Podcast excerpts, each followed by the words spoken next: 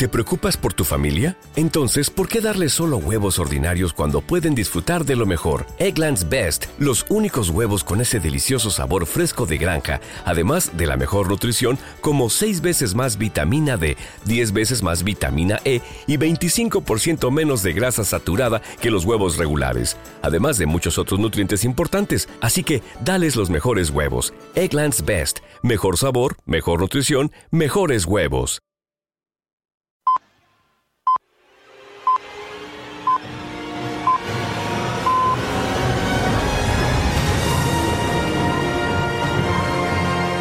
La mejor música del mundo, ahora 24 horas. Siempre contigo en clásicafmradio.com. Clásica FM. Nace algo nuevo. La mejor música del mundo en Clásica FM.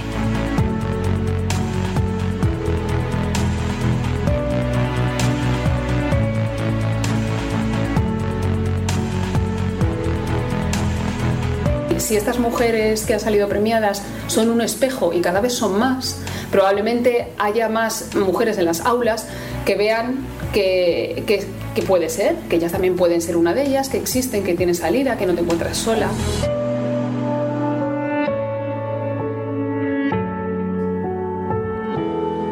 Puede parecer una problemática solo de otros campos, de la política, del deporte, del mundo empresarial, pero también lo es de la música. Eran las palabras de Pilar Rius, presidenta de la Asociación Mujeres en la Música, y que hacían referencia al ínfimo porcentaje de mujeres premiadas versus hombres premiados en los Premios Nacionales de Música aquí en España, algo que tratábamos también con precisamente las dos mujeres premiadas en 2017, que era algo, el hecho de que fuesen dos mujeres las premiadas, que era la primera vez que pasaba en la historia.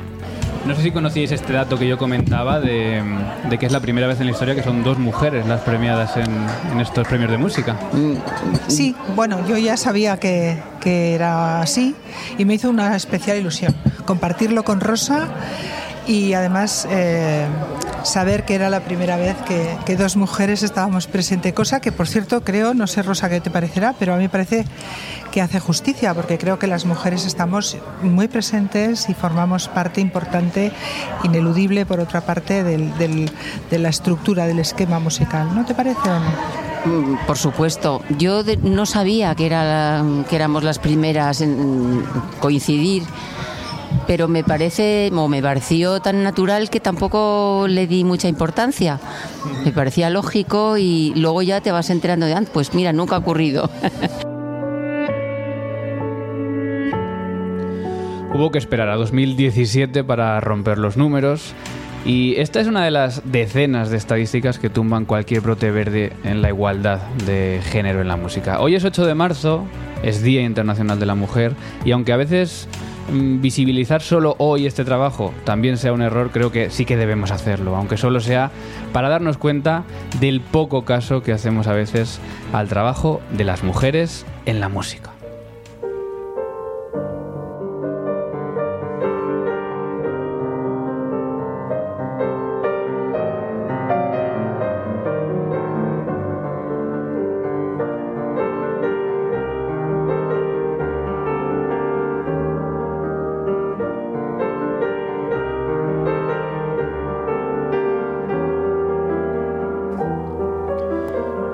Comenzamos escuchando un nocturno de Mendelssohn, pero no de el Mendelssohn, sino de la La Mendelssohn, que es Fanny Mendelssohn, una de las gran tapadas por la historia de la música.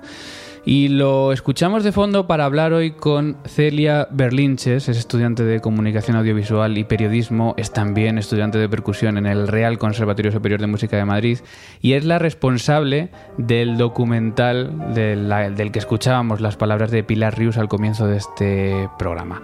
Celia Berlinches, muy buenas. Buenas tardes.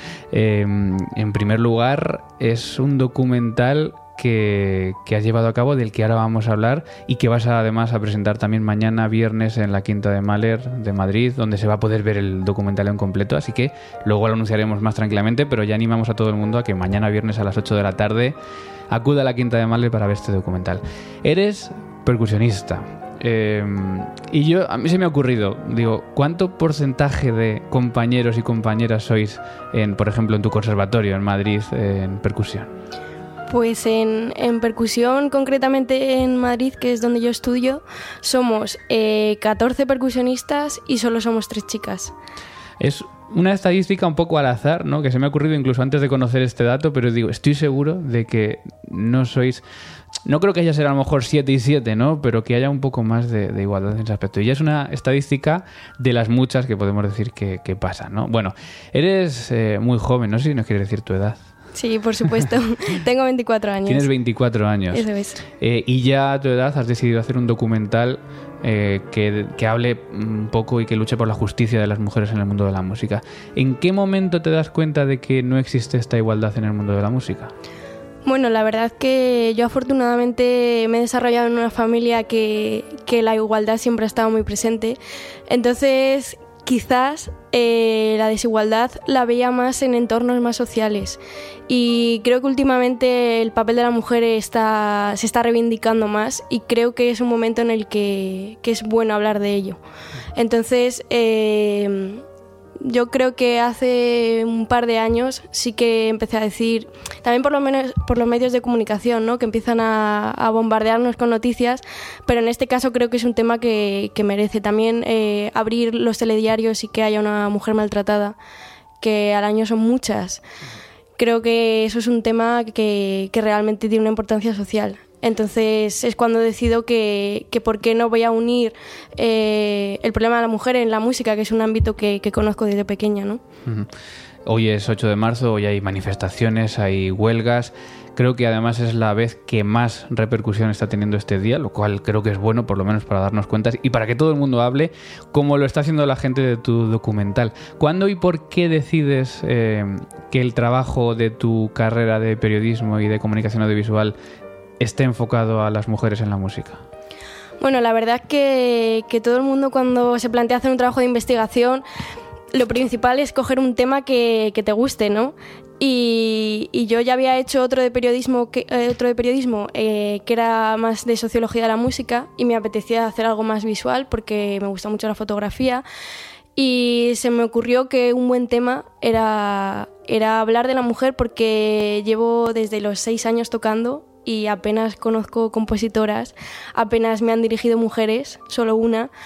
Y, y tampoco en el campo de la percusión me encontrado muchas compañeras percusionistas. Estamos escuchando música de Fanny Mendelssohn, la hermana de Mendelssohn, la cual estuvo tapada por la historia y por su padre, además, también, entre, entre otras cosas. Eran otras épocas, era el siglo XIX y también hay compositoras en el siglo XXI como Teresa Catalán.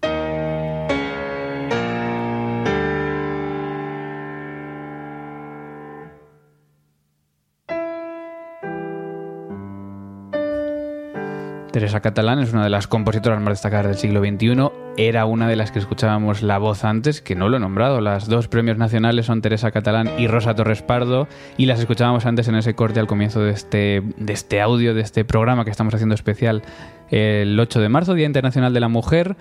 Y una compositora que, aunque hoy en día ya estemos más concienciados, mmm, tampoco existe una igualdad, eh, no vamos a decir paridad, pero igualdad ¿no? en la programación de compositores y compositoras. Supongo que al entrevistar a estas mujeres en este documental, eh, has tenido la sensación de que, de que sigue habiendo una desigualdad hoy en día en las programaciones de- del siglo XXI. Bueno, la verdad es que el documental eh, me ha aportado mucha información, aparte de toda la que, la que yo he podido investigar, porque realmente es un problema y realmente es un problema que los programadores en su mayoría sean hombres. Entonces eso hace que, que haya una falta de- de compositoras, ¿no?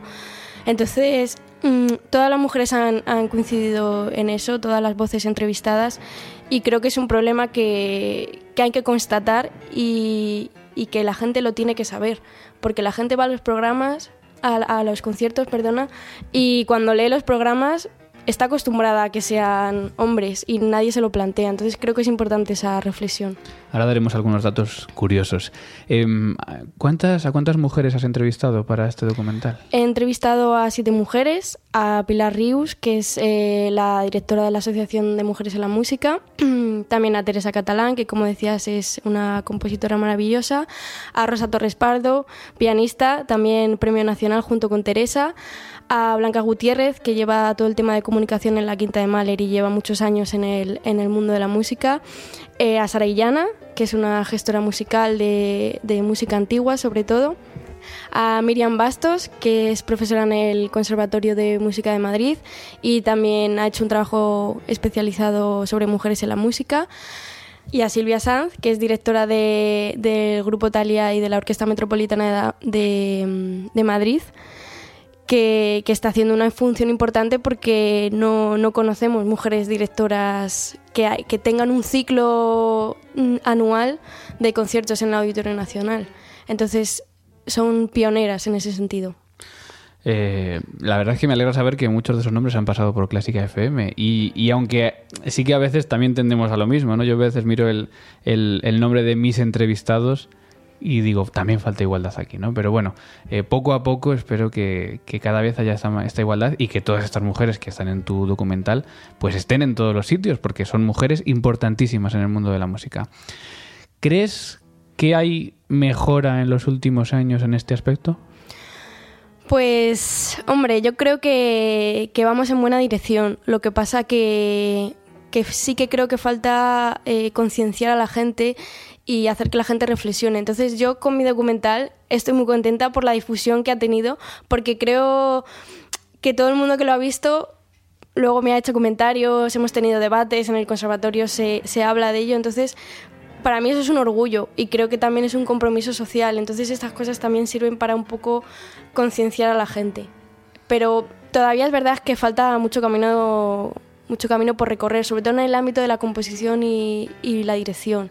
Y en esos debates que has tenido con tus compañeros, em, ¿les falta mucho más todavía a los hombres o a los compañeros que a las compañeras? Eh, o, ¿O hay una concienciación ya más o menos igualitaria? Bueno, es una pregunta difícil, ¿no?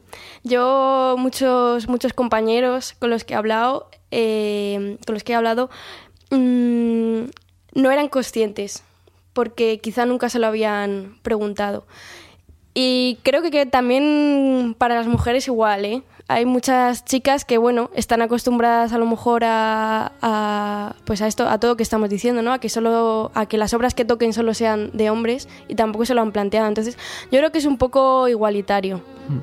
Eh, a mí me llama la atención también, ¿no? Que este documental tan importante y tan necesario lo haga una mujer, lo cual me parece genial, ¿no? Pero igual que cuando busco obras de mujeres, las pianistas o los intérpretes sean mujeres. ¿Para cuándo este documental o para cuándo un CD de música de una compositora eh, por un hombre? Pues ojalá que sea pronto, porque mm, la música no entiende de géneros, entonces, ¿por qué no puede tocar una obra compuesta por una mujer un hombre, no? No, no, no tiene sentido, igual que al revés. Bueno, pues mira, estamos escuchando a un violinista que es eh, Michael Guterman interpretando música de mujer que es Cecil Chaminade.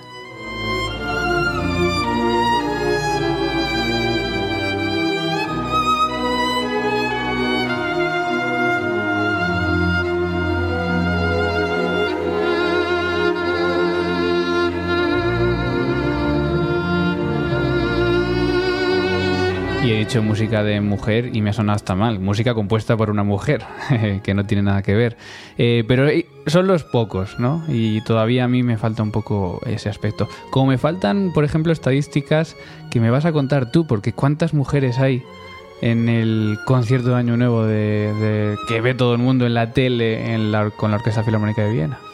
Pues este, el, el pasado 1 de enero únicamente hubo cuatro mujeres que intérpretes que estaban en la orquesta.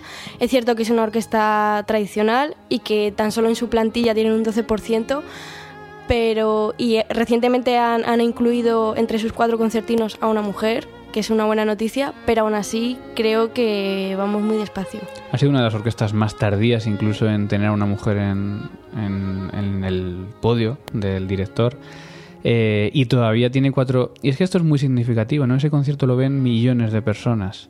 millones de chicos y chicas que estudian música y que ven que lo que hay ahí Efectivamente. son hombres, ¿no? Entonces, igual que contaba Pilar Ríos al comienzo de este, de este programa, que la importancia de que haya mujeres en los sitios para que los que vienen por detrás vean que también es posible, pues un poco pasa con esta orquesta. Eh, pero es que no hay que irse muy lejos también. En la Orquesta Nacional de España, ¿qué pasa, eh, Celia, con la percusión y los metales? Pues es que en la plantilla no hay ninguna mujer en el viento metal ni en la percusión. Entonces, mm, ¿qué pasa? Nos encogemos de hombros, como diciendo, es que, claro. ¿Dónde están las mujeres, no? No. Que me decía Teresa Catalán en el documental. ¿Dónde están esas mujeres? Pues esperemos que estén pronto eh, y que poco a poco podamos ir hablando. Antes de comenzar este programa hablábamos Celia y yo un poco de, pero ¿y por qué será? Pero si, ¿qué es lo metal, las- los metales que son, para los que no son músicos, las trompetas, las trompas, los trombones, la tuba o la percusión? ¿Por qué va a ser una cosa de hombres? ¿Por qué es una cosa de fuerza? Tampoco. Es una, una capacidad técnica y, más que bueno más que ninguna fuerza que tampoco tendría que ser algo de hombres pero bueno en fin, eh, datos eh, que nos cuenta Celia Berlinches, que es la autora de este documental que se puede ver mañana en la Quinta de Maler de Madrid. Un documental, perdón, una presentación en la que va a estar, por supuesto, Celia y va a estar acompañada de Soledad Bordas, de Consuelo Díez, de Marisa Manchado, de María Parra, de Estrella Sánchez. Una conversación que va a estar presentada por Blanca Gutiérrez. eh, y son mujeres importantes en el mundo de la música, en las que estoy, con las que estoy seguro que se va a abrir un debate mm, pues muy sano, muy bueno, muy interesante alrededor del papel de la mujer en el mundo de la música hace siglos y hoy en día, que todavía no hemos acabado con, este camino. Celia, ¿algo más que quieras aportar antes de acabar este bloque?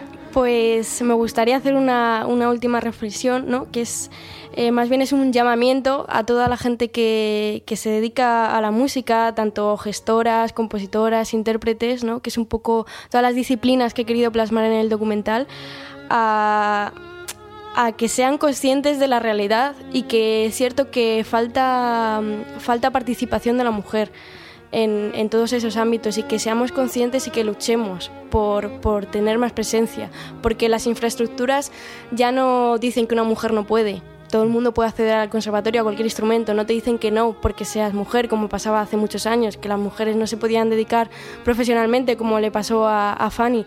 Entonces, creo que tenemos que ser conscientes de eso y, y luchar por estar allí, siempre con talento y con esfuerzo, por supuesto, pero, pero creo que es importante reflexionar. Creo que no se puede cerrar mejor este breve programa que queremos dedija- dedicar hoy a todas las mujeres del mundo de la música y de todo el mundo en el 8 de marzo, Día Internacional de la Mujer. Y Celia Berlinches, enhorabuena, gracias de verdad por haber estado con nosotros porque ha sido un placer conocerte. Muchas gracias, igualmente.